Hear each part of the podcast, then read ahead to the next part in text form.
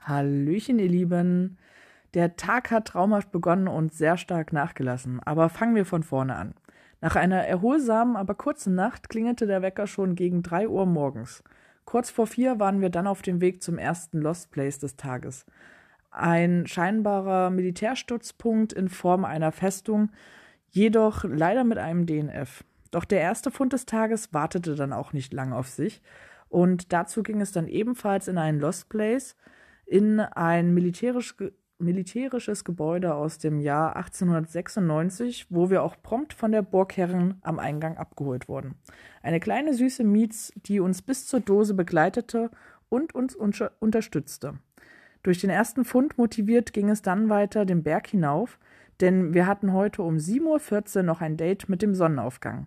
Auf dem Weg dorthin konnten wir noch die ein oder andere Dose einsammeln und waren dann pünktlich kurz nach 7 Uhr auf 1600 Metern.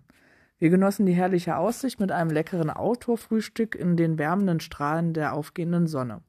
Und anschließend ging es dann durch herrliche Landschaft Richtung albanische Grenze. Unterwegs fanden wir dann auch noch einen unscheinbaren, aber sehr idyllischen Ort an einem Wasserfall. Hier legten wir noch einmal kurz eine Pause ein, bevor das Drama dann seinen Lauf nahm. Ja, an der albanischen Grenze angekommen, standen wir zwar kurz im Wartestau, aber die Einreise verlief sonst ja eigentlich unkompliziert. Doch was danach kam, sollte unsere komplette Planung auf den Kopf stellen. Wir hatten schon viel über das Verkehrschaos in Albanien gehört, aber dass es so schlimm werden würde, damit hatten wir wirklich nicht gerechnet. Die Verkehrsschilder dienen hier lediglich als Deko, Straßenmarkierungen sind nicht vorhanden oder werden eben nicht beachtet und aus einer Spur werden schnell mal drei. Dies gilt natürlich auch für Kreise. Und ja, manche Straßen sind gar nicht mehr vorhanden, nicht befahrbar oder werden von Hunden, Katzen, Eseln, Menschen, Autos und Rollern blockiert, sind zerlöchert oder deformiert.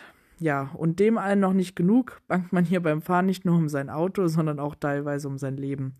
Ja, und deshalb haben wir uns dann letztendlich entschlossen, unsere, unseren Tirana-Besuch zu canceln und schnellstmöglich Richtung griechische Grenze zu kommen.